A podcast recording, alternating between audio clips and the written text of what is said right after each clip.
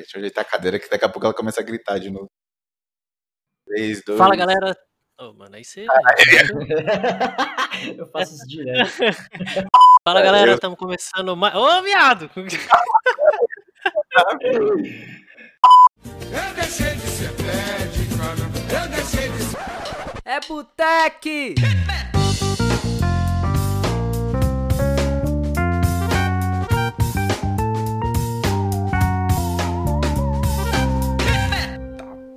Fala galera, estamos começando mais um episódio do Botec Podcast. Eu sou o Otávio Fenas.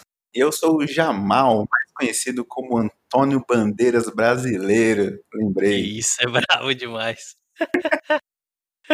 Ai, Hoje a gente vai falar com um brotherzaço meu aqui, especialista em cibersegurança, programador, professor Cássio Batista. E aí? Ô, Antônio, Bandeira, Antônio Bandeiras brasileiro, eu fiquei até com vergonha agora de me apresentar. Você é louco? Dá, dá até uma intimidada, não dá não? Dá, você fica até meio assim. Pois é, e olha que ele é brasileiro, né? Mas bora aí. Bora aí. Não, é de, é de, é de Mauá, não é não? Brasileiro de Mauá, ou seja, ele é mais foda duas vezes. Meu Deus do céu. Ai, top. Cássio, fala aí pra nós aí, quem que é você aí na fila do pão? Mano do céu. É... Bom, vocês estão parceiro de Mauá aí também, tamo junto. Eu não, eu não nasci em Mauá, mas me cresci. Me cresci não, né? Cresci lá. Então eu conheço a quebrada ali, bem, bem forte. Então eu diria que na fila do pão sou um moleque da periferia que tô tentando sair da periferia. Não quero ficar mais lá, não, mano. é zoado. Que isso, você já tá famosaço, você já deve estar morando em Alphaville já, pô. Eu trabalho em Alphaville, mano. Tô quase morando lá, mas trabalho lá já. Me- Metade do caminho andado já. Mais fica lá do que em casa, né? velho? É verdade. Mano, o que que deu em você assim que você resolveu seguir pra carreira de cibersegurança?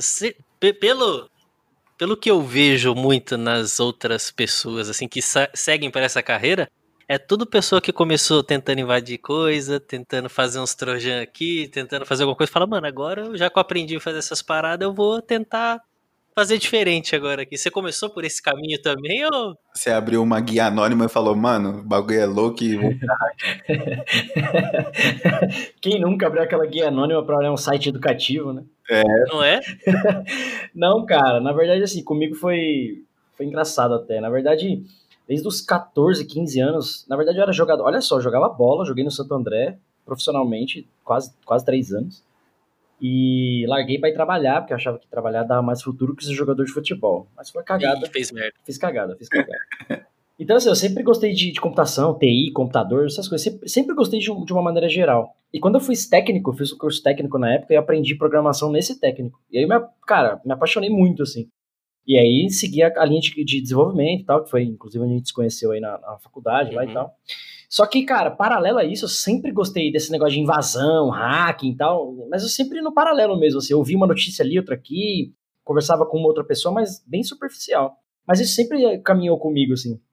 E aí, de uns 5, 6 anos pra cá, 7 anos pra cá, falei, cara, quer saber? Eu vou, vou fazer uma formação, vou tentar migrar de área. E já tinha estudado algumas coisas mais a fundo, nos projetos de desenvolvimento mesmo, é, entender como é que tinha vulnerabilidade em código, como é que fazia correção, como é que fazia um scan. Porque todo, muita gente fala de pentest, invasão e tal, mas tem, cara, é muito, é muito mais que isso, né? E aí eu fui, aí fui fazer uma pós em forense, cara, área de investigação de crimes digitais, em meios digitais, parte de, de é, pedofilia, uma parada mais pesada, assim. Cara, é muito foda, me apaixonei mais ainda pela área de segurança, por conhecer essa outra, essa outra vertente. Tentei migrar pra essa área aí, não, não rolava, tipo, baixava muito salário e tal, tinha acabado de casar, enfim.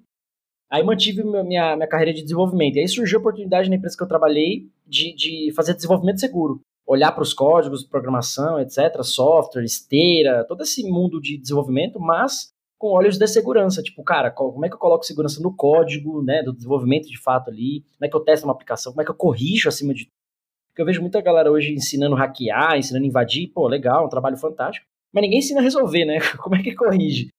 É. E aí eu falei, cara, eu vou tomar essa frente aí. Aí eu que eu tô até um pouco do trabalho atual de YouTube e tal, de fazer essas coisas aí de conteúdo e tal, pra, pra ajudar a galera a desenvolver. Então, acho que se- segurança sempre esteve comigo, eu só não, nunca dei atenção profissionalmente. Aí resolvi migrar numa época aí e tá dando certo, graças a Deus.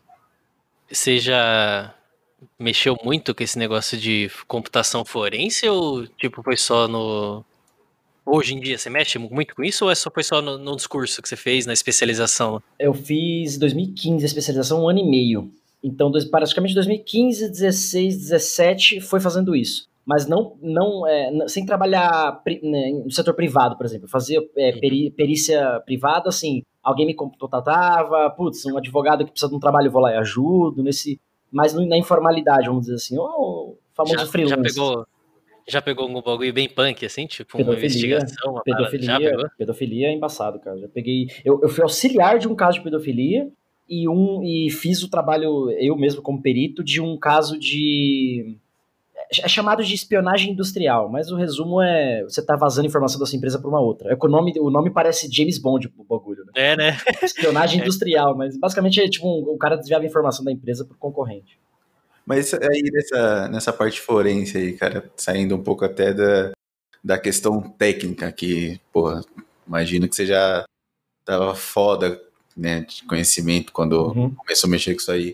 Mas e aí, cara, e psicologicamente, como que você lidou com essas situações aí, velho? O, em 2016, no final dessa pós, a gente organizou, a galera né, organizou uma excursão para a Polícia Federal lá em Brasília. E, na verdade, ia ter um evento lá de três dias e, e a gente ia conhecer os laboratórios tal, e a PF é, durante um dia lá.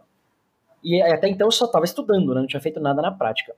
E ne- nesse evento, antes de ir na, na PF ainda, nesse evento, é, uma das palestras lá foi um perito de, do Rio Grande do Sul, e ele comentou sobre a.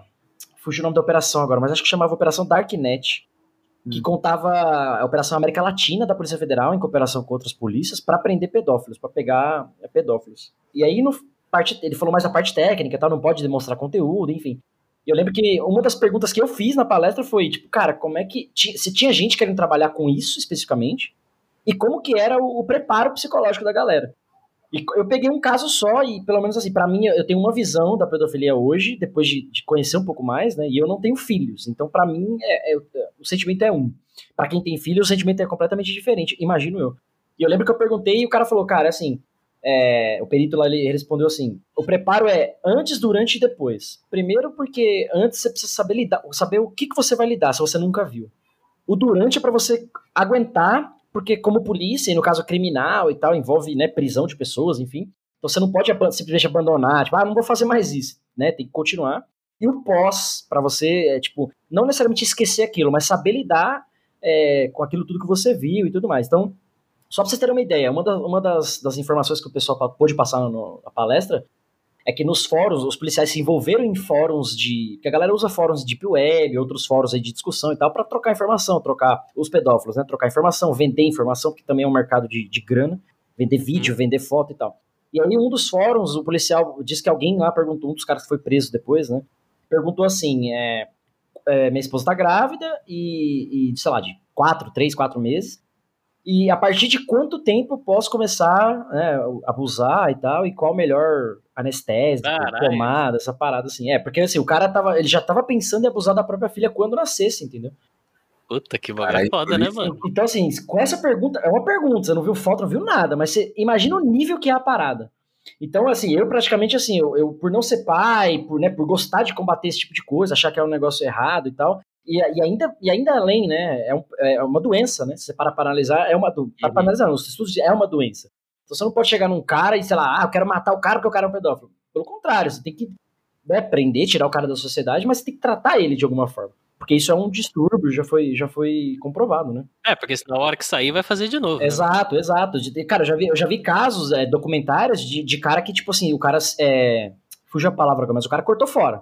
Arrancou, Uhum. porque, ele, porque ele falava, eu não consigo controlar a minha vontade, só que eu não quero ser assim. Então ele foi lá e cortou. Foi no hospital, ó, tô sangrando, cortei fora porque eu não, eu não queria fazer, exatamente. Já tem Ah. casos de suicídio, que os caras não. O cara sabe que é errado aquilo e, e se suicidou. Então tem várias vertentes disso. E aí, como é que eu me preparei? Depois dessa palestra, dessa pergunta, dessa pergunta, eu falei, cara, isso é muito foda. Eu quero ver uma vez. Uma vez assim, eu quero tentar trabalhar com isso. Aí eu fui auxiliar de um caso, era para identificar algumas imagens, é, algumas, alguns arquivos de áudio, se tinha imagem escondida, porque dá para fazer isso. E tinha, e tinha imagem escondida, eu consegui ver uma, duas, assim, e, cara, é, acabou. É, é muito foda. Nossa, Não, mano. porque é isso mesmo, né? Você tem que fazer um trabalho psicológico, não é só antes, né, meu? Porque você sempre vai ver coisa nova, você sempre vai ter, por exemplo, no caso que você falou, hoje você não tem filho. Então seu preparamento hoje pra você continuar fazendo esse trabalho. Quando você tiver um filho, seu, Sim. o senhor vai ter que fazer um outro preparatório porque sua cabeça muda, né? Exato, exato. A sua preocupação é maior, né? Você fala, cara, e se fosse comigo, se fosse com meu filho, essa É. parada? É muito foda. Caralho. Caralho, mano. É punk. E- e essa- Não é só aquele negócio de foto, né? Porque tem isso que você falou, né? Tem, tem vídeo, tem conversas, tem Sim. pessoas que já tá pensando, é, programando em fazer Sim. um negócio premeditando, né, mano? É, porque assim, e, ne- nessa, e nessa operação que, ele, que eles contaram lá, muita da galera. É porque assim, no Brasil, por exemplo, é considerado crime se você porta, né, compartilha ou produz conteúdo com, com, com menores e tal. Então, se- por exemplo, você tá num grupo aí de WhatsApp que alguém mandou lá uma foto. Só do fato daquela foto tá salva no seu celular, vamos supor que tá lá com o download automático, você já tá cometendo um crime. Mesmo sem saber, mesmo sem, sem ser um pedófilo, você não consome aquilo, mas, cara, alguém mandou no grupo aqui, baixou. Se por acaso pegarem seu celular e tal, você, você tá cometendo um crime. Tá na Então, merda. É, Pedofilia.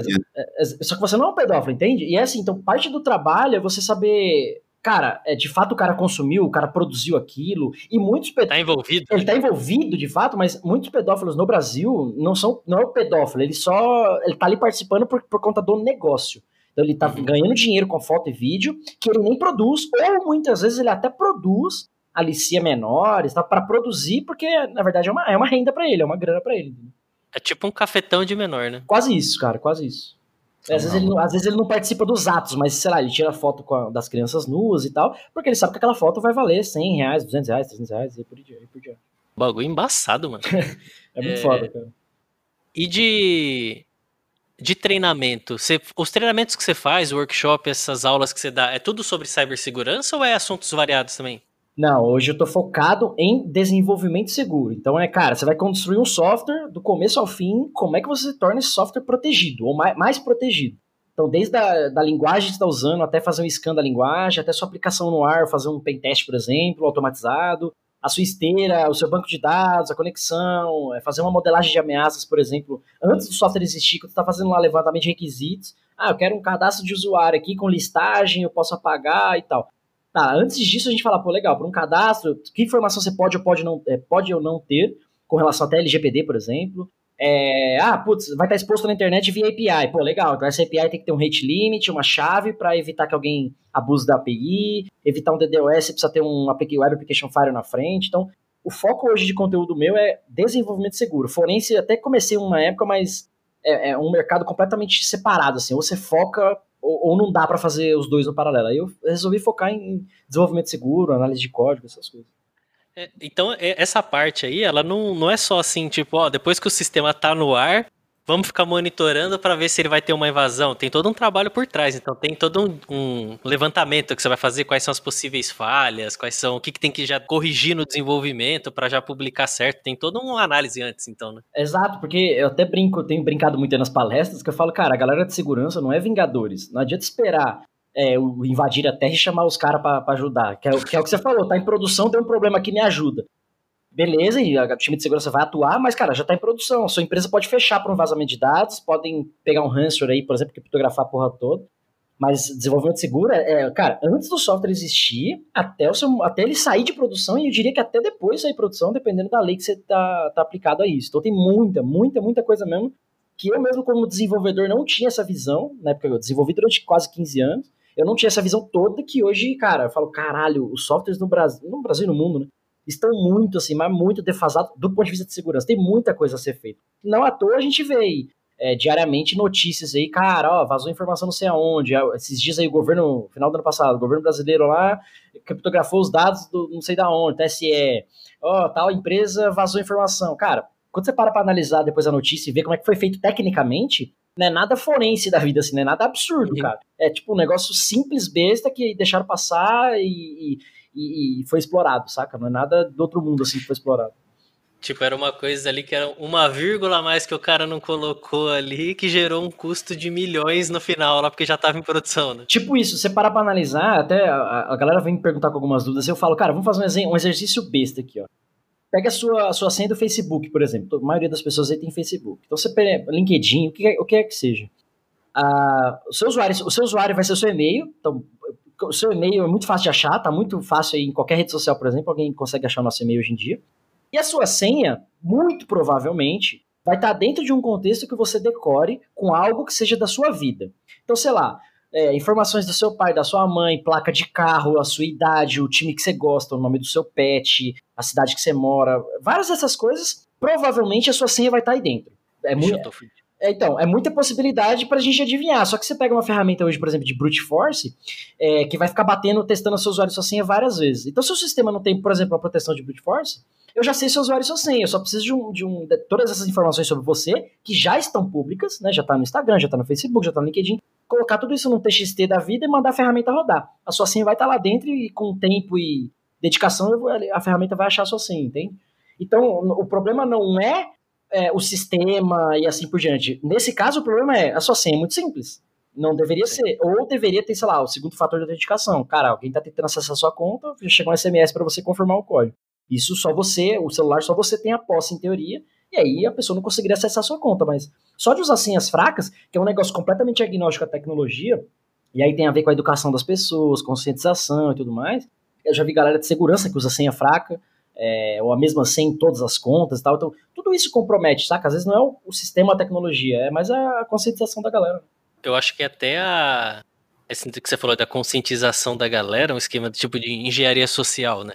É, há, há muito tempo atrás eu estava fazendo alguns testes que eu queria muito mexer com esse negócio assim de um lado negro da força, assim, de fazer algum trojan, fazer alguma parada assim. Uhum. E aí eu tava vendo. Eu tinha e-mail antes no Ball, há muito tempo atrás. Meu Deus. E aí eu falei, caramba, mano, Quem nunca? quando, quando você clica pra esquecer a senha, na época era Orkut, acho que tinha. Quando você clicava lá pra lembrar a sua senha, ele perguntava, ele te dava uma pergunta secreta lá, só que a pergunta era você que escolhia e a resposta era você digitar sua senha. Então eu lembro que tinha uma pessoa lá que ela não conseguia acessar o, o e-mail dela. E aí a gente lançou um desafio, vamos tentar pegar a senha dela. E aí ela foi lá, conseguiu depois de um tempo acessar a conta dela, trocou a senha, a gente foi na pergunta na pergunta secreta lá no esqueci a senha era qual é o nome do seu filho. A gente entrou no Orkut, pegou lá o nome do filho dela, acho que era, sei lá, Kaique. A gente foi lá, digitou Kaique, apareceu o combo embaixo pra você digitar a senha nova. Falei, mano, Caraca. esse tipo de coisa ah, tá tudo na internet, né? Tudo sobre sua vida tá na internet. Sim. Então, se você pega, por exemplo, um exemplo desse de, de site tosco assim, que ele te dá uma pergunta que é um- uma coisa fácil de você encontrar, você consegue entrar no e-mail de alguém fácil, né? Exato, e cara, assim, é o que você acabou de falar. O sistema não preveu que, poxa, né, pelo menos na época, talvez nem tanto, né? O Orkut era um dos primeiros negócio de rede social, né? Hoje, hoje não. Acredite, ainda tem sistemas nesse nível de processo. É porque é um processo, né? Mas na época, ninguém pensou, putz, verdade, né? Alguém vai lá no Facebook, pega a informação, bota aqui e troca. né? E, e, tipo, coisa besta, né? Mano, o- esse, esse esquema mesmo agora que a galera tá fazendo muito do WhatsApp aí, de mandar mensagem pra você e falando, ah, você ganhou tal coisa, você vai receber no seu celular aí um SMS É. com um código, me fala o código pra você poder concorrer. A galera, a maioria das pessoas, né? É tudo, pô, ganhei um negócio, é ganhar coisa fácil, né? Ganhou um negócio, aí você liga pra pessoa, pede um número, a pessoa inocentemente vai lá, passa o número, se fudeu, né? E são, cara, até hoje, desde que eu me entendo por gente, e ainda mais com segurança, que depois que eu fui estudando e tal, são os dois golpes, os dois ataques, né? As duas técnicas de ataques que mais funcionam até hoje. Phishing, famosa pescaria, e engen- engenharia social. Por exemplo, se o, o Otávio receber um e-mail aí, ó, aumente seu pênis, vai clicar, porque é coisa que tá no contexto dele, entendeu? Certeza que eu vou clicar. Inclusive, já cliquei. É, quem nunca? Quem nunca? Será, será que aumenta mesmo? Vou clicar aqui pra ver. Aumenta, aumenta, aumenta, aumenta. novo. É, mas, mas, por exemplo, se eu recebo, se a gente recebe um e-mail, sei lá, época de eleição, você recebe um e-mail relacionado àquilo. Ou você, puta, fez uma pesquisa de um produto que você quer comprar na internet, na sequência você recebe aquilo. Então são, são, é, são informações que de alguma forma tá, nossa, tá pública, que alguém conseguiu essa informação e te mandou um e-mail muito direcionado. Porque a probabilidade de você clicar naquilo é muito maior do que um, sei lá, aumente seu pênis da vida, que a gente já sabe que é, que é, que é pegadinha. É. Mas, Já assim, tá calejado desses negócios. Exato, exato. Antes era, lembra, você tá sendo traído, olha as fotos aqui, o zip pra você ver as fotos. Ou então, é, você foi processado, é, clica aqui pra você baixar o processo. Tal. Antes era mais genérico, agora tá cada vez mais é, direcionado para as pessoas no contexto daquela pessoa. O WhatsApp, por exemplo. Então, putz, você ganhou. Quem não quer ganhar alguma coisa, né? A pessoa mais inocente clica. Agora, a gente, sei lá, tem um pouquinho mais de instrução com relação a isso, a gente recebe ataque muito mais direcionado. Tipo, ó, putz, você foi convidado para uma palestra. ó, clica aqui pra você ver, pra você fazer a inscrição para um evento tal. Coisas que a gente já curte, você fala, opa, um evento legal, uma palestra bacana, quem não quer? Aí você, você olha duas vezes o link, você olha duas vezes o site, você fala, opa, é, é golpe, mas é, é o que mais acontece até hoje em dia, cara. Engenharia social, né, a arte de você ter informação sobre as pessoas e usar elas, pro bem ou pro mal, e, e- e o phishing. Caraca. Mano, deixa, deixa eu te perguntar, cara. É, sobre LGPD. Que porra é essa? Por que tá no hype? Por que todo mundo fala disso? Eu nunca me preocupei com lei, quanto mais de proteção de dados. Dá um Eu nunca me preocupei com lei, nem com dados, né? Quanto mais eu sou junto. gente falando, cara. Dá uma geral pra nós aí. no, quando eu fiz a, a pós lá de, de forense, a gente- praticamente metade do curso é só lei, é só parte legislativa e tal, advogado dando aula e tal, e eu, eu não, não gostava disso, né? E o próprio LGPD chegou agora, mas, cara, o marco civil da internet já tá aí há um bom tempo, a famosa lei Carolina Dickman já tá aí há um bom tempo, mas ninguém, ninguém liga, né? Mas vamos lá, acho que o resumo é, é, a ideia da lei é tentar, de alguma forma, é, inibir algumas ações. Por exemplo, você quer ver o. o vocês manjam de Cavaleiro do Zodíaco, né? Mas é claro. Opa, Vocês querem ver o, o dragão do Shiryu pintado nas minhas costas no ódio? é quando eu entro numa farmácia pra comprar um cotonete e o nego vem. Qual é o seu CPF, senhor? Mano, não interessa meu CPF, só quero cotonete e ir embora. Então, tipo, essa prática de, das farmácias, por exemplo, de pegar o teu CPF, pra quê? À toa? Pra te dar desconto, porque eles são legais? Não é. É pra vender a porra da sua informação pra plano de saúde pro plano de saúde aumentar o preço sobre aquela pessoa de acordo com o seu consumo. Simples assim. Um amigo meu, ele, a, a filha dele nasceu com um problema de diabetes e tal, então ela tá com 5 ou 6 anos já, mas a vida inteira ele tem que comprar remédio. E, cara, é uma bebê, ele vai comprar remédio no CPF de quem? No dele.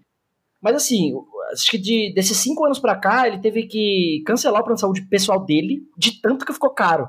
Porque o plano de saúde, é, de alguma forma, soube que ele tava com diabetes. Mesmo ele nunca tendo feito consulta com diabetes pra ele. Sempre foram pra filha dele. Então, assim, as informações vêm da onde? Ele comprava o CPF, pô, os remédios que custa 150 pau, você põe o CPF custa 30, quem não vai pôr?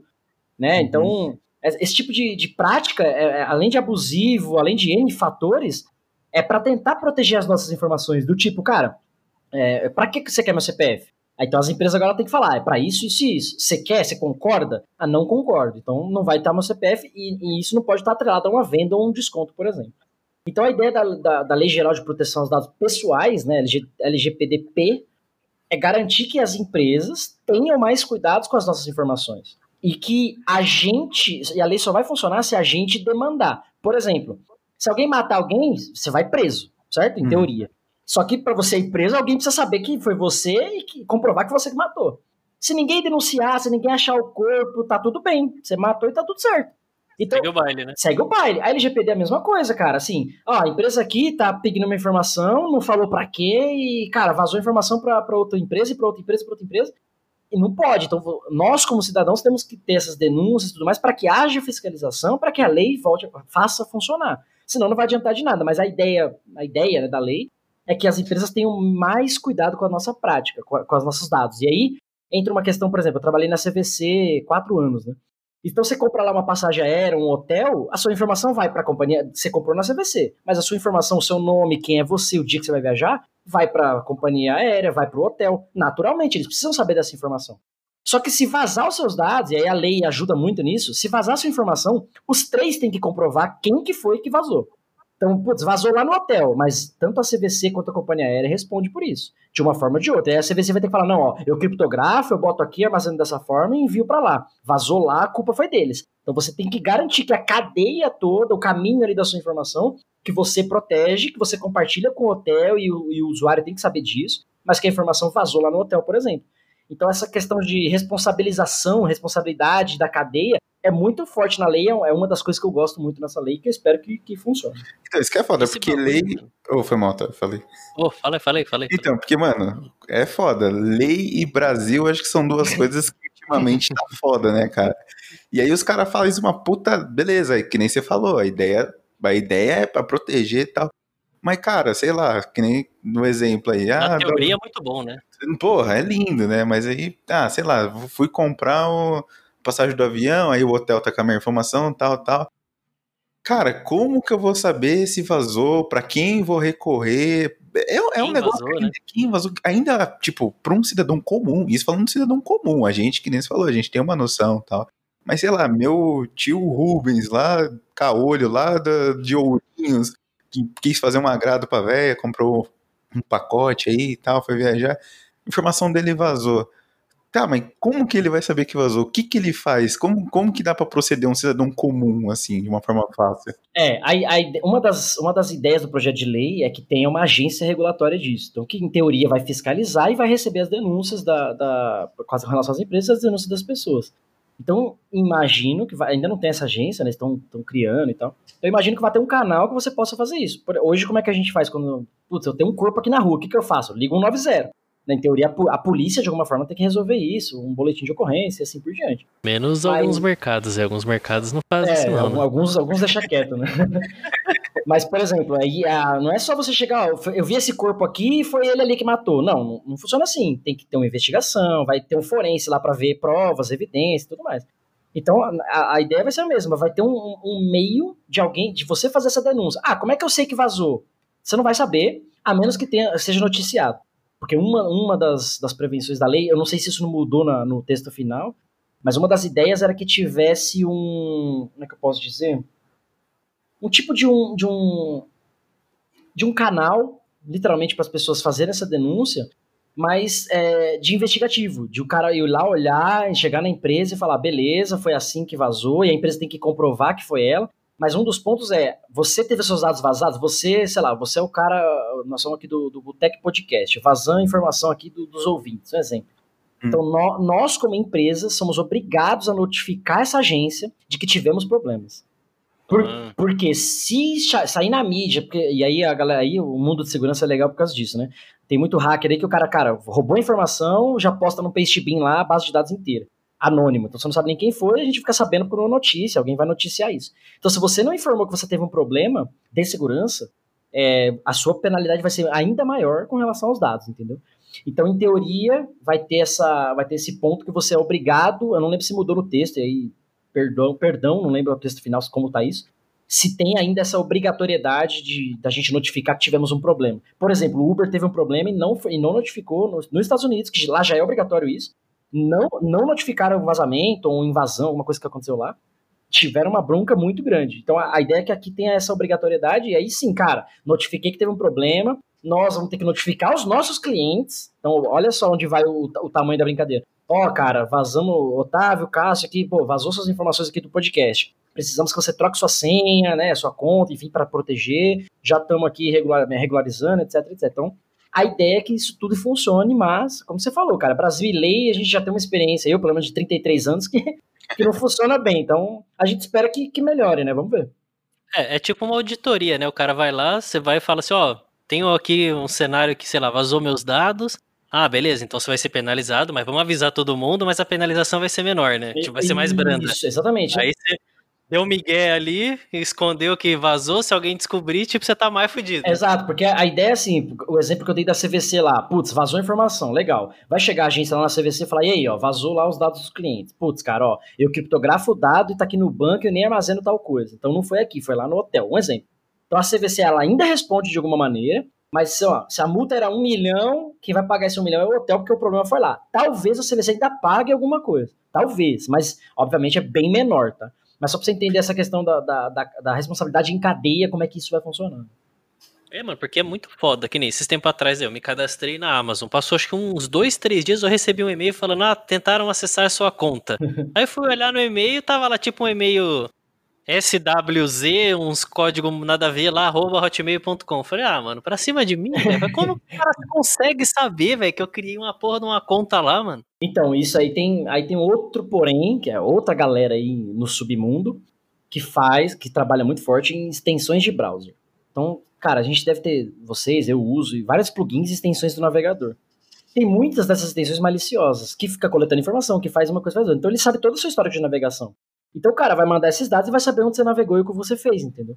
Deixa eu Já tirar o algum- adblock aqui. Deixa eu tirar o adblock aqui, peraí. Cara, ó, Adblock, VPN, tem um monte desses caras que, que, que, assim, é muito malicioso. Plugin de. A gente que desenvolve. Plugin de WordPress, você instala no seu site, na verdade o bagulho cria usuário no banco, criptografa seus dados, te fode, assim. Vai ter muito, muito negócio de plugin, extensão que todo mundo desenvolve e tal, que não tem validação nenhuma, entendeu? WordPress, por exemplo, você faz um plugin por WordPress, sobe lá na. Não sei se mudou isso, mas a última vez que eu vi ainda era. Faz um plugin lá em PHP, sobe na, na store deles lá, qualquer um baixa pra usar nos seus blogs. E não tem uma validação. E o plugin fazia o quê? Apagava o usuário admin do banco, criava um usuário novo. Nossa, E- já era. Não, já era. É, e tirava, tirava o controle do site. Então, cara, olha, olha o tamanho da, da besteira que ninguém valida, entendeu? Tá no ar. E, e a galera baixou o plugin, viu? Cara, Puta, ô, ô, Norton, vamos ajudar nós aí, mano. Caralho, velho. Foda, cara. Pô, mas esse bagulho eu acho que é um bagulho muito foda. Tipo, você faz um cadastro num site, de repente você começa a receber e-mail. E uma parada que eu acredito muito, não sei se vocês acreditam, mas eu acredito muito, mano, que a porra do celular ouve tudo que a gente fala, velho. Celular, a TV, tudo. Mano, esses dias eu tava falando com a minha esposa de tomada USB. Eu falando, ah, tomada USB, pô, ia ser legal se a gente colocasse aqui em casa. Mano, eu juro por Deus que eu não pesquisei nada de tomada USB. Passou uns três dias lá, apareceu pra mim um- uma notificação do Mercado Livre falando promoções, não sei o que lá, e o primeiro link tomada USB. Eu falei, ah, tá de brinks, né, mano? Mas Tem, então, saiu uma pesquisa aí de um, de um pesquisador de segurança, inclusive, que as TV a Smart TV da Samsung, se eu não me engano, de alguns modelos, ela, o microfone dela ficava escutando o tempo inteiro e enviando os dados para Samsung. É tanto que rolou um caso nos Estados Unidos, agora eu não lembro a cidade, enfim, de uma treta de casal que a polícia foi acionada pela TV. Porque, Pode crer, eu porque aí. é, teve uma treta de casal, a polícia foi acionada, chegou a polícia lá e, cara, quem chamou a polícia? Tinha sido. o- Não sei se era Samsung, Alexa, uma parada assim, desse do, do caso. Eu acho que é Alexa, É, acho que foi Alexa. Agora o da, de escutar, as TV Samsung tinha, tinha uma parada dessa daí. Cara, tem sim. É, Não, o da Alexa, o da Alexa tinha um, um bugzinho lá também, lá de que do nada ela começava a rir sozinha, né? Imagina, você tá em casa com a Alexa, ela começa a ha, ha, Vai ha, uma ha. picuda assim cheia, eu, tá tenho, eu tenho duas aqui, mano. Você é louco, nem brinca. Maluco. Mano, cê é esses bagulho de segurança eu acho que é um bagulho muito foda, né, mano? Cara, é assim, é- é- é- essas notícias acho que me instigaram ainda mais a trabalhar com isso, porque você fala, caralho, e, e aí, e mais ainda em software, porque tudo é software hoje em dia. A Alexa tem um software lá dentro que chama API. É, o carro inteligente é software embarcado. É, cara, é tudo software. Então, quem desenvolve software, e aí eu me incluo nisso, né? A gente que cria os bugs e as vulnerabilidades, o desenvolvedor que cria o bug e a vulnerabilidade, sendo, é, sem querer ou por querer. Então, o, o foco do problema é software. Então, você garantir que o software está seguro, que passa por auditoria, que tem processo de teste, etc, etc, etc. Cara, é quase que não é mais opcional isso, é obrigação. Todo mundo tem que fazer isso de alguma forma. Por exemplo, hoje, hoje uma empresa vai fazer um carro, pô, o carro ele passa por anos de projeto, aerodinâmica, motor e o caralho. E ainda assim o protótipo, os caras botam um robô lá dentro e explode ele na parede pra ver se o cara ia arrancar a cabeça, qual que é o impacto e tudo mais. Gasta-se milhões pra fazer isso. E no software que controla a nossa vida hoje de todas as formas, a galera, não, vou subir em produção sem testar porque eu preciso entregar.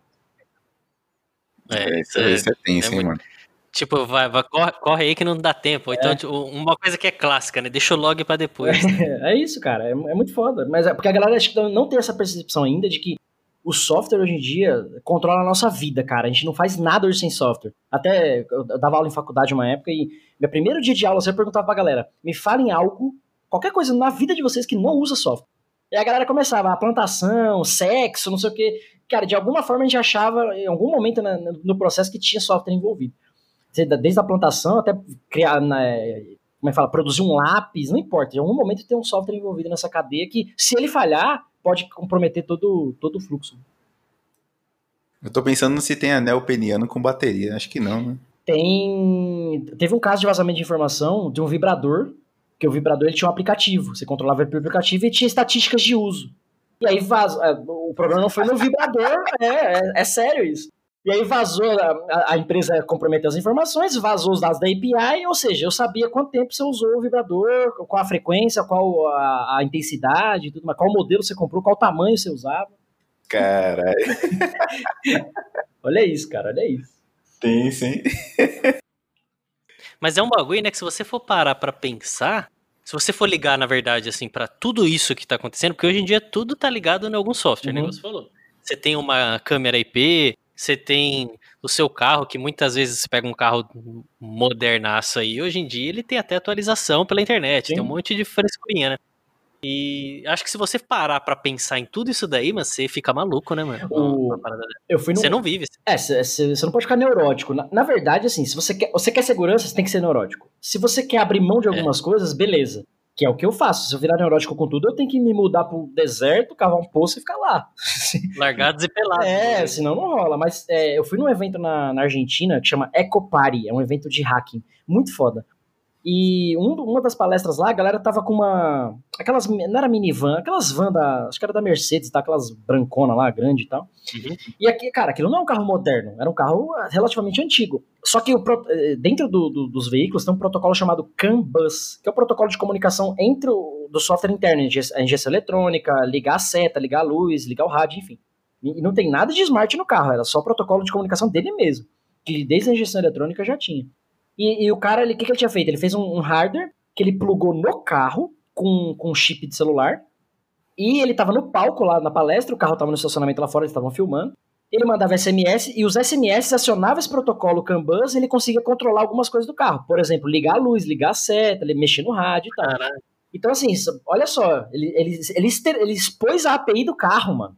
Tudo bem que esse específico só conseguia fazer isso, não conseguia controlar acelerador, freio, direção, nem nada. Então, você Ah, não- mas, mas é um passo mas é um passo, isso. mas tem outros carros já tem tudo isso, entendeu? E via SMS, ou seja, você tá na, você tá na China e, e parando o freio dos carros por aqui e matando pessoas, por exemplo. Caramba, mano. Esse bagulho de carro autônomo, de cidade inteligente, essas paradas, eu acho que quando lançar isso daí, mano, seis de segurança vão ter um trabalho fudido. Eu, eu como diria um, um ex- um ex-chefe meu, que, que continue assim pra gente ter emprego. Porque, mano, vou falar pra você, velho, o bagulho vai ser tanque mesmo. Você ver, parar pra ver hoje, o IoT hoje já é isso, né? Tem bilhões de dispositivos conectados, desde tem roupa que, que esquenta, que você controla tal. Falamos do exemplo do vibrador agora e tal. Cara, é muita coisa que já é assim. O IoT já é quase isso. Então, cara, é, é um bagulho. Não sei se vocês já jogaram o Watch Dogs, lembra do Watch Dogs? Isso que eu ia falar agora do Hot Dogs, É mano. aquela parada, velho. Já é- é- não é naquele nível, mas tem muita coisa que já é conectada. É API exposta. Ah, eu fiz um meetup uma vez com uma galera aqui do, do ABC, aqui do São Bernardo. Meetup besta. A gente pegou uma antena e ficamos varrendo o sinal de Wi-Fi pra quebrar senhas. Era só isso.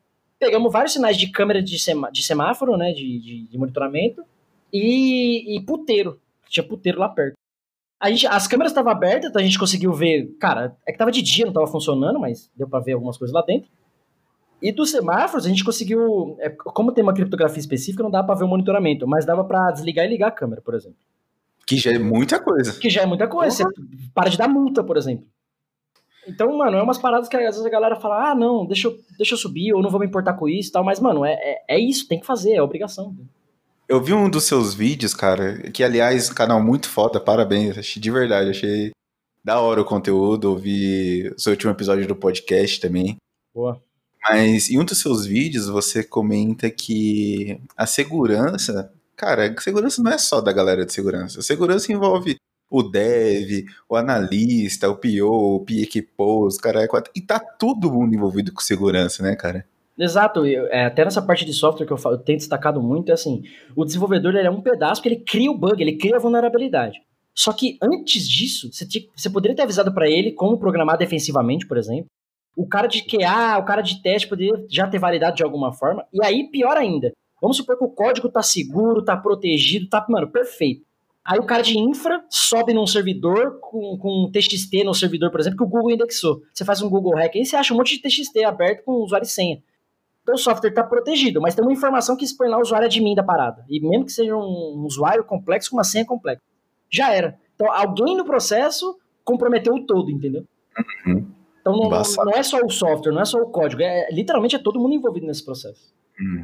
Acho que há, há muito tempo, uns 6, 7 anos, eu mexo muito com scrapping e crawler, né? Uhum. E teve um- uma vez que eu tava fazendo num site do governo e o acesso ao banco de dados tava num Ajax. E no Ajax tava lá admin e a senha do banco de dados. Pa- padrão, padrão. Ah, conectei no banco do bagulho da prefeitura. O scra Só- scrapping mais fácil da sua vida foi esse, select asterisco from, né? Foi tipo isso, mano. Eu fiquei no muito no cagaço pelo fato dos caras logar o, o host que tá acessando. Mas eu falei, cara, eu mandei até um e-mail pros caras. Falei, mano, ó, encontrei isso daqui, mas depois eu fiquei no moca, falei, mano, por que, que eu mandei esse e-mail? Se sumiu alguma coisa do banco, deu alguma coisa, os caras vão falar que foi eu que peguei essa porra e tal. É Mas eu acho que governo, mano, os caras nem olham esses e-mails que tá lá, mano. Mano, assim, tem uma, uma prática da galera de segurança, dos pesquisadores e tal, é literalmente essa, tipo, achou uma falha num site, é, reportar, é, ó, achei esse problema, assim, acessado, vocês resolvem dessa dessa forma, ponto final.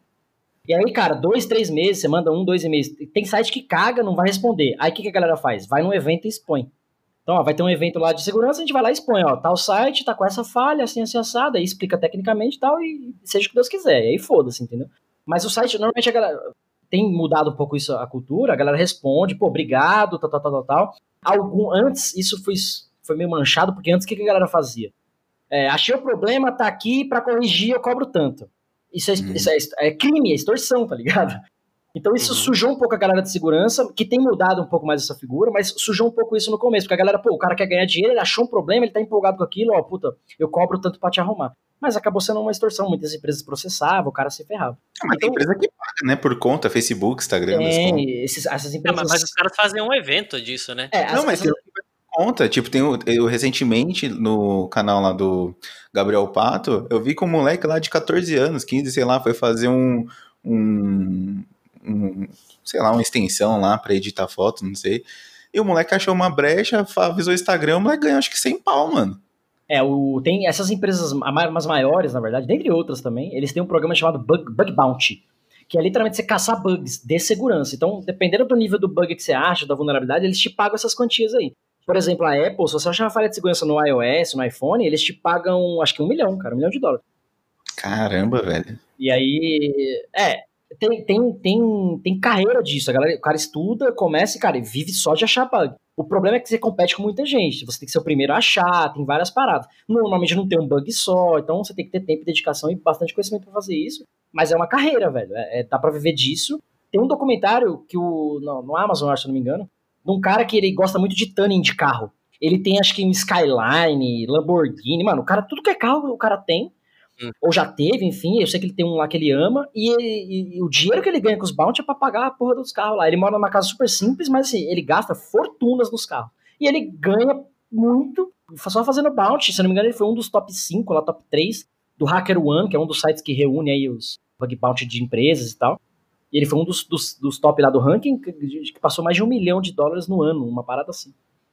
Caraca, top. Você falando desse bagulho da- do semáforo lá que vocês fizeram, uma vez em casa eu peguei, deixei meu Wi-Fi aberto e deixei durante, acho que um, mês mais ou menos. E aí, todo dia eu deixava ligado nos horários de pico, assim, tipo à noite, assim, eu deixava ligado um sniffer de rede pra ver quem tava conectando. Mano, mas o que eu pegava de senha e usuário É? bagulho, velho? É isso. Nossa senhora, e é um bagulho tipo, a galera vê assim, ah, tem uma rede aberta aqui, ah, se fudeu, né? E Nossa, velho. Esses dias eu. Começo do ano passado, na verdade, eu viajei. E aí fui pra Punta Cana e tal. E aí na viagem eu vou observando várias paradas. É tipo, mano, hotel, uma pousadinha que você para, uma- um ônibus que você pega que tem Wi-Fi e tal. Você fala, mano, se eu tô com o Note aqui, você sobe uma rede fake, muita gente vai conectar. E às vezes é um, é um momento que o cara ele só quer pesquisar uma coisa e tá tudo certo. Mas normalmente o que que você quer numa viagem? Às vezes você quer consultar um saldo, quer fazer uma compra, precisa mexer no banco. Às vezes você precisa de dinheiro e você vai recorrer ali na internet. E aí você tá numa uma rede dessa, você sni- sniffou a conexão, dois, duas, três ferramentas ali, você sabe o que, que tá passando, e você tem o usuário e cara, às vezes até autenticação, e-mail, e você consegue roubar a informação dele, roubar o próprio dinheiro dele. Você fica muito paranoico com esses bagulho assim, tipo, meu, acessar banco, eu só acesso por esse computador, só por esse navegador, essas paradas assim, ou tipo, já tá, tocou, tacou foda-se no bagulho já? Depende, mano. Se eu vou mexer com altos valores, eu, mantenho pouca grana no- no- nas, na- nas contas, vamos dizer assim. Tenho conta de investimento que eu deixo a grana, a maior parte parada lá, vamos dizer assim. E eu não fico olhando. Mas no dia a dia, quando eu vou fazer alguma coisa assim, é, é, cara, sempre o mesmo navegador, ou pelo celular no mesmo esquema, ou dependendo do acesso proxy, pra vir de IP de fora. Tem, tem umas, umas boas práticas aí. Gostei. Não, tá, tá noiado. A prática não, tá noiado. Ah, pra vocês terem ideia, lembra do. Vocês chegaram, já ouviram falar da série do Mr. Robot, não? Já, já. Aham. Então, é, o Mr. Robot, ele tem várias noiadas com, com essa. Por exemplo, ele- depois que ele faz um ataque, ele, ele, ele coloca, ele pega o PC, ele usa PC, né? Então ele desmonta o PC, coloca as peças dentro do micro-ondas e, e explode tudo. Porque é, um- é, é o jeito mais seguro de fato você destruir os dados, não tem outro jeito.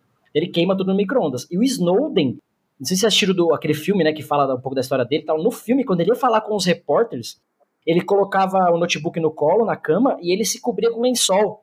Tipo, pra se alguém tiver com câmera, ou, é, microfone. Porque, cara, quando você para, você assiste esses filmes aí, Missão Impossível, essas paradas, parece que é um bagulho fictício, mas, mano, não é. Tem muita parada de espionagem nesse nível. E a série do Mr. Robot é fodástica, porque ela reflete muita realidade com relação a isso. E você fala, mano, é isso, tipo, no nível de política, governos e tal, e aquilo tudo é real. As ferramentas que ele usa é real, tem um consultor de segurança que ajudou é, montar a série, né, nessa parte técnica, é, tudo aquilo é real e existe. Então, tipo, você fala, mano, às vezes é, é aquela história. Você vai. Aquelas mães protetoras, né? Põe 15 blusas no filho, passa pomada e o caralho pro moleque só ir pra. só vai almoçar. então você tem um nível de paranoico que às vezes vai te prejudicar, mas dependendo do que você precisa proteger, e aí a questão do, do recurso, você vai. Você não vai abrir mão da segurança. Um exemplo é, mano, vamos viajar de carro pra praia. É, pegar a estrada, por exemplo. Eu não vou. Se eu, for, eu, se eu for dirigindo, eu sei que eu não vou beber. Se eu vou com alguém dirigindo, eu tenho que garantir que essa pessoa, eu conheço ela, que ela não bebeu, por exemplo. Então você toma uma série de cuidados porque, mano, é a sua vida. Você não quer capotar o carro ou morrer ali. Então você vai ficar neurótico. No último caso, você fala, mano, eu não vou, só tem essa carona, eu não vou. Vou, vou esperar outra, vou pagar um táxi, vou pegar um busão. Mas muitas vezes a gente abre mão, fala, ah, beleza, é rapidinho, eu vou, eu vou sem cinto mesmo, não vou. Mas é aquele um segundo que você tá sem cinto que, mano, alguém bateu e você se fudeu, entendeu? Ou então você faz toda essa proteção, toda essa paranoia necessária, aí vem um filho da puta do outro lado bêbado e mata todo mundo. É, também, também, exatamente. Exatamente. Passado, né, cara? É, aí entra naquele ponto, a segurança não é só você, né? É a responsabilidade de todo mundo, porque de alguma forma você depende de outras pessoas, né? Sim, sim. Cara, curiosidade aqui do. Dizendo de uma pessoa leiga, tá? É. Ctrl Shift N, aba anônima, funciona, cara. Só curiosidade, assim? Fala que funciona, pelo amor de Deus. Tem um, mano, por incrível que pareça, meus vídeos, meu canal é, tem um ano, é pou, tem pouca visualização e tal, e enfim, a minha ideia é, é colaborar mesmo com a galera. Um que viu e resolveu já tá ótimo. Mas teve um vídeo meu, que sei lá onde, onde foi essa porra, que tem quase duas mil visualizações, e é um vídeo que eu falo exatamente sobre isso. Cuidado com a sua aba anônima. E aí, mano, assim, para você que tá navegando e quer é, se esconder, vamos dizer assim, para algumas coisas vai funcionar. Por exemplo, um adblock, não vai ter rastreador, se o site tem um JavaScript lá coletando algumas informações, ele não vai conseguir, algumas coisas nesse sentido. Mas se você está numa aba anônima, é, sei lá, cometendo um crime, e eu for fazer uma forense na sua máquina, vai estar tá tudo lá as informações, onde você navegou, a hora, o site, o URL e tudo mais. E é tanto que o, o, o, vídeo que eu faço, eu falo sobre isso. Cara, se eu chegar na sua máquina, você usou uma aba anônima e for fazer uma forense na sua máquina, vai ter muita informação lá não vai ter, não vai ter tanto quanto você estivesse usando uma aba normal, o próprio navegador garante algumas coisas assim, mas vai ter informação lá que vai servir para investigação.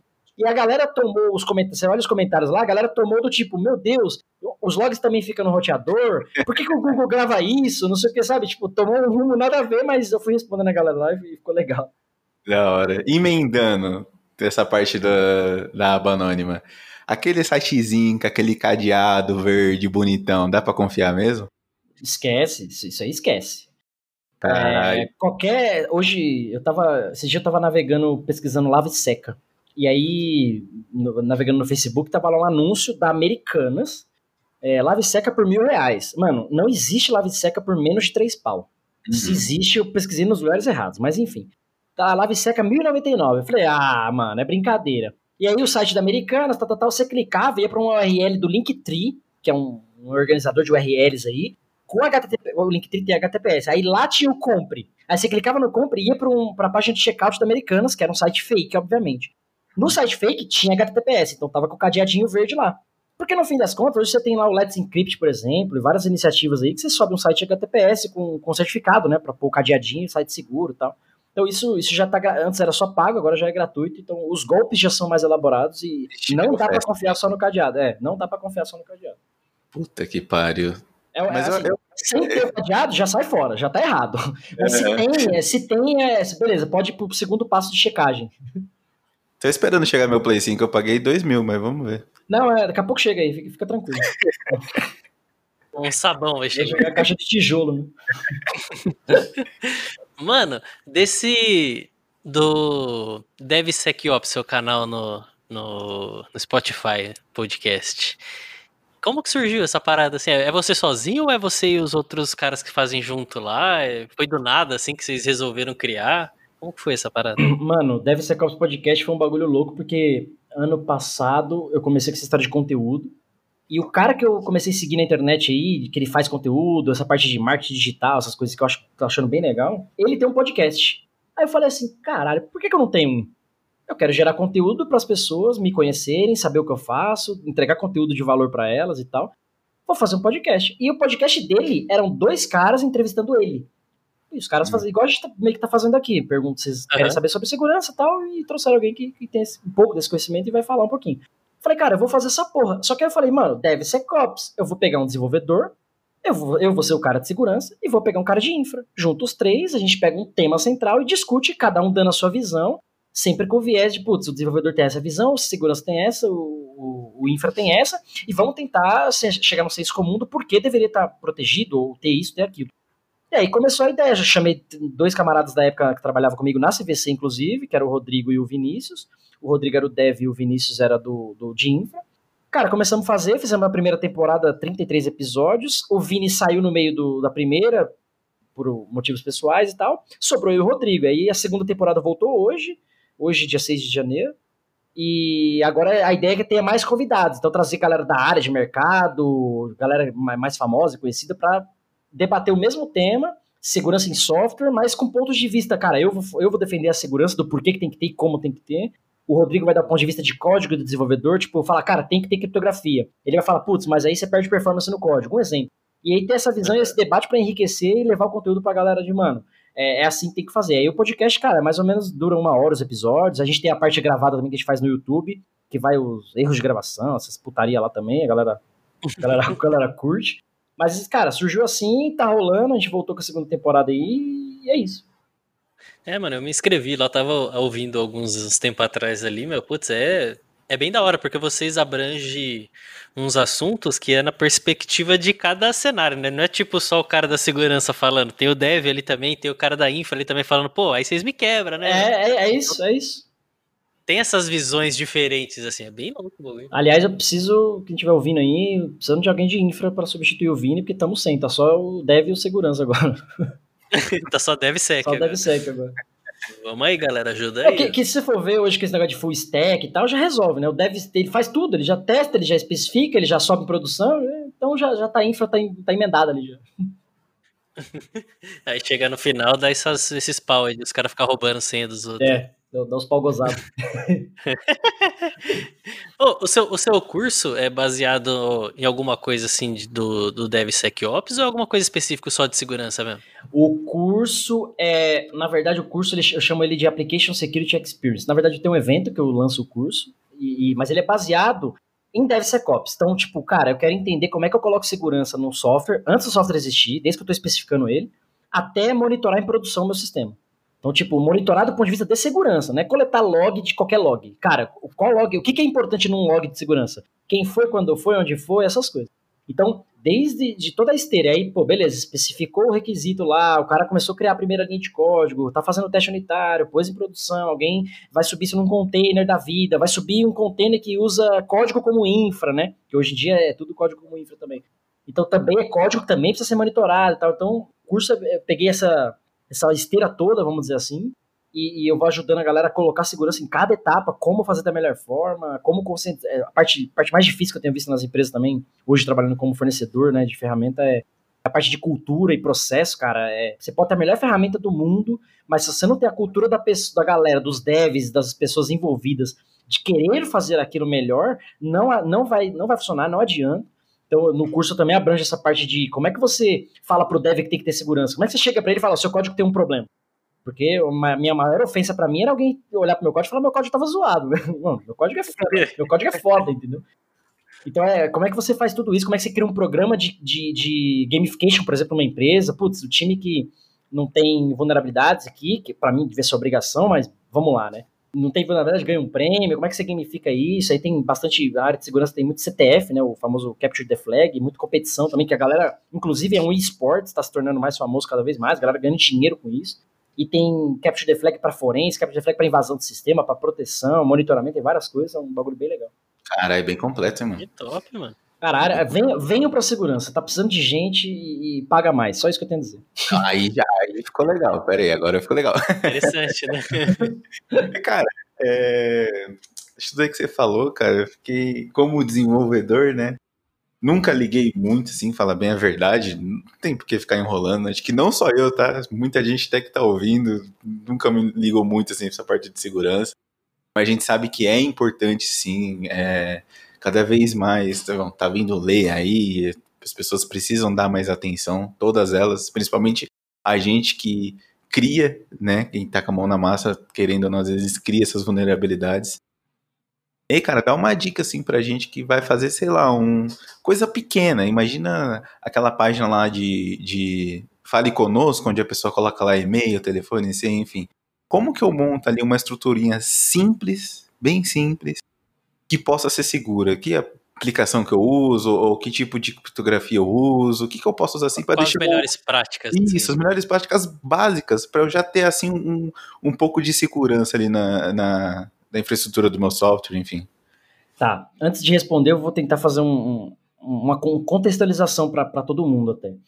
É, quando a gente fala de segurança de uma maneira geral, eu gosto de fazer a analogia do, do médico. E, e, aí, é o que você falou, cara, eu nunca me preocupei com segurança como desenvolvedor tal, e, e tá tudo bem. Eu acho que tem que mudar o cenário, mas tá tudo bem até então. E eu também era assim como desenvolvedor. Mas vamos fazer a analogia do médico. É, eu, eu sou do tipo que eu só vou no médico quando tá doendo pra caralho. Por exemplo, a última vez que eu fui, eu tive pedra no rim. Aí eu vou no médico. Porque, porque dói pra caralho. Fora isso, cara, eu não sou o cara que vai no médico com dor de cabeça, com dor no ombro, sabe? Assim, eu espero, mano, dois, três dias, o bagulho não resolveu, aí eu vou ver o que que é, senão deixa pra lá. E a gente sabe que tem que comer bem, tem que fazer exercício, não pode fumar, não pode usar droga, o caralho, a gente sabe de tudo isso. Mas no dia a dia a gente abre mão dessas coisas. Porque você quer comer uma batata frita, porque você não quer ir fazer exercício na academia, etc, etc. Mas o dia que doer pra caralho, e você chegar no médico e ele fala, mano, você tá com câncer, você tá com úlcera, você tá com um fígado fudido, você, sei lá. O dia que ele te falar isso, e, e o cara com autoridade, aí você vai olhar para ele e falar, puta que pariu. Aí dali pra frente você vai comer melhor. Dali pra frente, no meu caso, dali pra frente eu comecei a tomar mais água. Hoje eu tomo 2, 3 litros de água por dia. Eu não, eu não tomava 2, 3 litros no mês, pra você ter ideia. Então, assim, depois do incidente, né, depois do problema, aí você começa a dar valor para aquilo. E muita gente tem essa experiência, cara, depois que o cara sofreu um acidente de carro e, sei lá, ficou paraplégico, o cara dá valor à vida, o cara faz mais coisas com a família, esse tipo de coisa. Dito isso, segurança da informação, cibersegurança é a mesma coisa. As empresas no, no, no Brasil, no mundo, no Brasil especificamente, eu consigo falar mais daqui por ter vivido aqui, elas são muito mais reativas. Então, depois que vazou os dados, depois que pegou um ransomware lá que criptografou tudo, depois que o hacker invadiu, tirou do ar dois dias, aí ele começa a olhar para a segurança putz, vamos treinar o desenvolvedor, vamos pôr uma ferramenta aqui, vamos começar a monitorar. Porque, querendo ou não, é um investimento pesado. O TI por si só já é um investimento pesado e segurança também. Ferramentas, pessoas, processos. Então, às vezes a empresa ela fica negligenciando é, é esse gasto, esse custo, para falar, putz, comigo, é a história do ser assaltado também, né? Ah, comigo nunca vai acontecer, até você ser assaltado. Ah, eu nunca vou bater meu carro, não preciso de seguro, até você bater. Nunca vai roubar meu carro, não vou pôr seguro, até roubar. E vai acontecer. É, cibersegurança hoje a gente não fala se você for atacado, é quando você for atacado, você vai estar preparado para responder a isso. Então, é, é, é, dado esse contexto, quais são as melhores práticas? E aí, eu, descendo um pouquinho o nível, falando mais nível técnico, o que, que eu mais vejo de problema em código da galera? Falta de validação dos parâmetros de entrada. O que, que é parâmetro de entrada? Seja um parâmetro de uma função, de um método interno do seu código, seja um formulário do seu usuário, uma API que você expôs. Não interessa da onde está vindo a informação. Se está de fora do seu controle, do seu controle, do seu contexto, valida aquela porra. Ah, eu criei aquela tela de login que o cara bota o e-mail e a senha. É isso, é um formulário. Não confia que vai vir um e-mail e não confia que vai vir uma senha. O cara vai tentar fazer um upload de arquivo, o cara vai tentar subir uma foto, o cara vai botar uma senha com um bilhão de caracteres. O cara que quer hackear, que quer invadir aquilo, quer burlar aquilo, ele vai testar bilhões de possibilidades. Você não pensou nisso. Por isso que ele consegue, porque você não pensou nisso.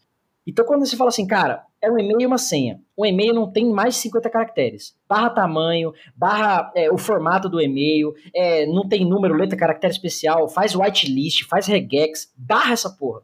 Tá fora do que você validou, do que você aceita, dropa a, a requisição, volta pro cara.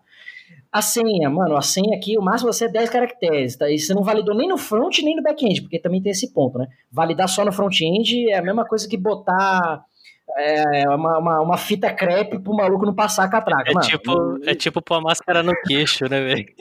É, é tipo isso, usar cueca na cabeça. Não, mano, não- não- validação é front-end pra você já inibir algumas coisas é, e ajudar o usuário, até uma questão de UX, por exemplo. Mas, mano, validação é back-end, ponto e acabou. Então, assim, não confia no que tá vindo. Ponto final. Aí, esses dias eu peguei um, um cliente que a- o, o problema dele era Second Order SQL Injection. Porque o que ele fazia? Ele buscava uma informação, o código dele buscava uma informação num lugar para montar uma query para fazer, é, para executar no outro banco. Essa informação que ele buscava eram uns dados de uns arquivos, por exemplo, da própria rede dele. Então, o second order SQL é isso. Cara, você está montando os dados aqui nesses arquivos, e depois quando você monta a query, pode ter um injection. E aí o cara falou, o dev falou assim para mim, ah, mas ninguém vai chegar aqui, o hacker não vai chegar aqui. É, de um certo modo, é mais difícil. Ele precisa tá, chegar naquela máquina, naquele contexto e mexer naquele arquivo. É mais difícil, mas não é É, impossível. mas e se chegar, E- né?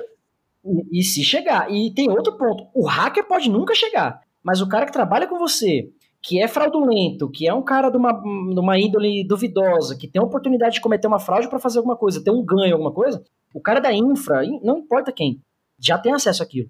Então muitas vezes as empresas elas olham, olha, pensam no hacker como um fator externo, mas muitas vezes o insider, o cara que tá ali, que tem acesso àquilo, é o seu pior inimigo. Então você, quando a gente fala de proteger uma vulnerabilidade, é justamente isso, cara. Você não vai usar colete à prova de bala pra dormir com a sua esposa, porque você confia nela que ela não vai te dar um tiro. Mas, aco- cê- mas acontece, então você poderia dormir sempre, entendeu? então acho que é, o resumo de- dessa fala é assim, cara. A boa prática é não confia nas entradas, mesmo que as entradas sejam suas, mesmo que você busque informação de algum lugar tal, é, que você confia, é, para mandar para outro lugar e etc. Outro, um erro comum, por exemplo, que acontece em código é o famoso heap inspection. Então eu consigo, você declara uma variável lá, uma string e coloca uma senha nessa variável. Natural, todo mundo faz isso. Só que essa senha está lá texto claro, a string está na memória aberta. Então se eu conseguir chegar na tua memória e fazer um dump da memória, eu vou ter acesso a essa senha. Aí a galera fala, ah, mas heap inspection, o hacker precisa chegar no servidor, fazer o dump da memória. Tá, O hacker precisa e para ele é mais difícil ele estar fora do seu contexto. Mas para o cara que quer cometer a fraude, para o cara de infra, para outros devs, etc., ele tem acesso ao servidor de alguma maneira, por ser confiável, por trabalhar na empresa, etc. Então, ele- se ele quiser, ele vai poder fazer isso. Se é uma empresa de transação financeira e o cara precisa de uma chave para desviar um milhão, eu, eu desvio. É, Tem, tem que pensar que a galera é criativa, né? Exato, e assim, não é, não é pensar só no hacker, no, no fator externo. Quando eu digo hacker, o hacker do mal, Sim. tá? A palavra não, não necessariamente quer dizer isso. Não só no fator externo, mas também, cara, o inimigo dorme com você. Você tem que tomar cuidado de, de todas as maneiras. A, a fraude no Brasil é. A pedofilia, a gente é top 3 de pedofilia no mundo, fraude a gente é top 1, 2. Então não- não- a gente não, não dá pra confiar nos nossos também, a gente tem que proteger de nós mesmos, sabe? E falando lá do curso, esse curso tá aberto para todo mundo que quiser comprar o curso? Tá é só para alguma empresa específica? Como é que é essa parada do curso aí? Não, o curso eu fiz, eu montei ele, mas o que, que eu fiz? É, para eu conseguir tirar muita dúvida da galera, eu não deixei ele aberto para todo mundo. Porque se eu deixar aberto com para todo mundo, eu não consigo dar vazão. Então eu, fa- eu faço estratégia de lançamento, então cada dois, três meses eu faço um lançamento, monto uma turma e aí me dedico àquela turma. Então vai ter agora dia 20 de janeiro, 20, 21, 22, uma, uma, uma sequência de lives aí que vai, vai ter uma, uma abertura de turma pra galera poder acompanhar, poder se inscrever no curso, fechar uma turma e conseguir dar atenção pra essa galera. Porque, por exemplo, vai chegar um momento lá do curso, você vai falar, cara, tá mostrando aqui uma esteira pra fazer, quebrar o meu build de acordo com a quantidade de vulnerabilidades, por exemplo.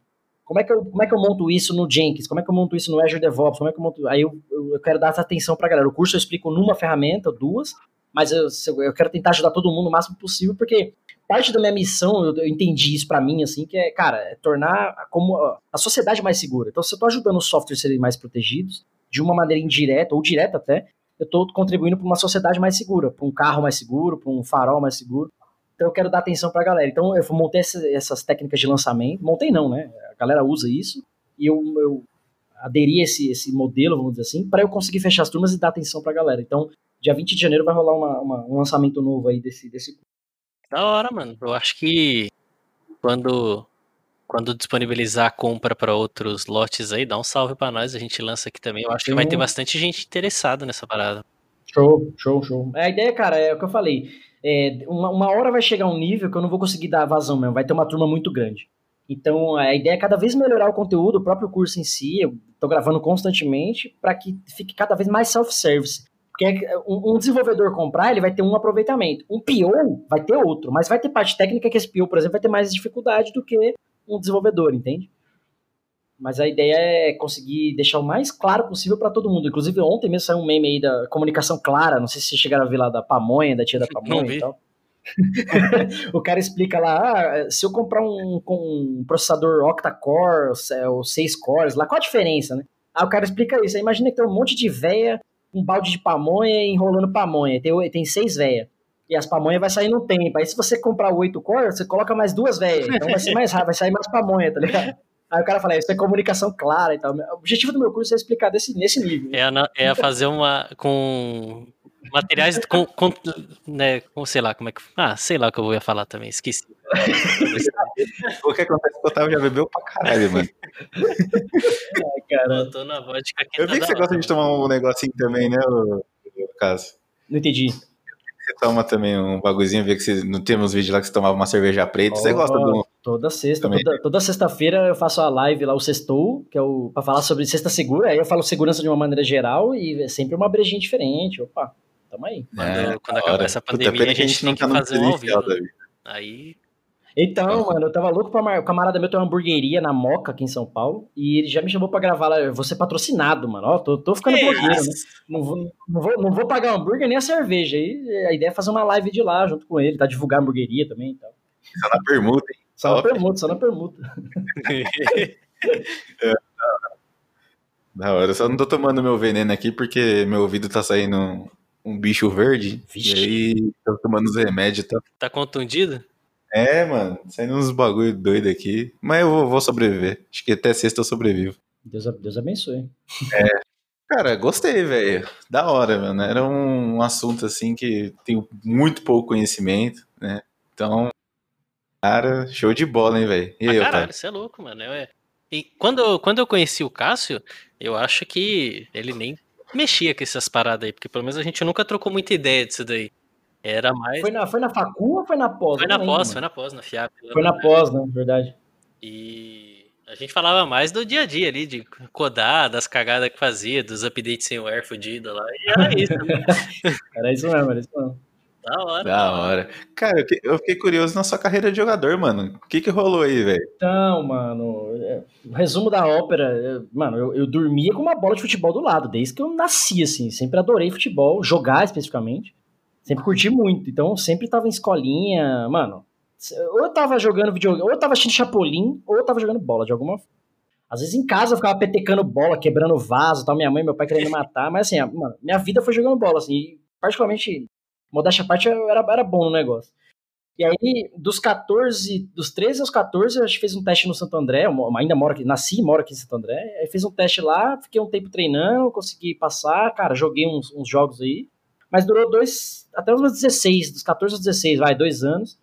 E aí com 16, eu sempre quis trabalhar, sempre quis ter emprego, ganhar um salário. Nessa época a gente não ganhava, ganhava, tinha transporte e tal, umas coisas assim. Mas não tinha uma grana e tal, o futebol não era o que é hoje, enfim.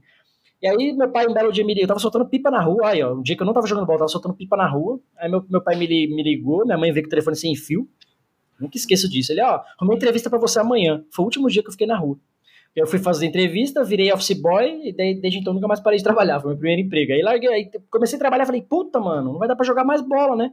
Porque era, os treinos eram de semana, tá, tá, tá, os jogos eram de fim de semana, mas você, pô, você não vai só jogar, você tinha que treinar, tinha que estar com o time. Aí larguei mão, cara. Jogava de quê? Era meia, meia atacante. Hoje em dia você ainda joga Isso, assim de, de lazer, assim, ou nem já ficou sedentário Mano, já? Eu, eu tô doente por um convite, mas faz uns dois anos aí que eu não jogo, mano. Mas, mas sem- sempre que tem a oportunidade e tal, eu, eu procuro participar, assim. Da Nossa, hora. eu se o jogo dependesse do pé pra viver, eu tava na merda total. Mano, ó, ó, curiosidade, eu fui jogador, meu primeiro trampo eu fui office boy, depois eu virei auxiliar administrativo, auxiliar de compras. Meu pai teve um, um restaurante, um bar, eu fui chapeiro, balconista. Mano, já fiz de tudo nessa vida. Caralho. Cara, e agora tá com segurança e daqui a pouco, sei lá, vai voltar pro balcão, E talvez. aí eu vou, eu vou acabar agora com a carreira de modelo, né? Vou, vou usar minha, minha, minha imagem e tal. Acho que vai dar mais dinheiro. Não, tem que, tem que lançar, tem que lançar seu curso na Netflix lá, mano. É, vou fazer É, uma série lá, pode crer. Eu tenho uma ideia maluca aí, a gente pode falar em off aí, uma ideia bem legal, no estilo Masterchef da vida e tal, de repente a gente pode pensar nisso aí. Aí é top, hein? Eu, eu, eu, Cara, esse- eu seria fácil um degustador. Segurança da cozinha. Eu preciso, eu preciso de gente engajada pra fazer essa porra. Porque precisa filmar, precisa ter gente e tal. Mas enfim, tem uma ideia marota aí. Se a gente quiser fazer, depois a gente bate um papo aí. Não, vou- não vamos falar É, aqui, não. porque senão a galera vai sair do bagulho e vai, vai fazer essa porra e a gente vai É, não, não, não, fala, fala não, fala não. Mano, É, top, velho, top mesmo, mano. Obrigado mesmo por ter aceitado o convite pra falar com a gente aí, Cássio. Top mesmo. Tamo junto. É, Depois eu vou vou colocar aqui na descrição do, do episódio aqui o link do, do seu canal lá no, no YouTube, que tem muita coisa da hora lá, mas se a gente fosse pegar pra falar de tudo aqui, a gente ia ficar aqui uns dois dias Sim. trocando ideia aqui. 40 horas de conteúdo. Porra, você é louco. E porque é um assunto que, legal. se deixar, mano, vai fluindo, né, velho? Porque é um bagulho do dia a dia, não é um negócio assim que é forçado, que você fala, puta, tem que fazer aquele negócio. Não, é bagulho que acontece no dia a dia, né?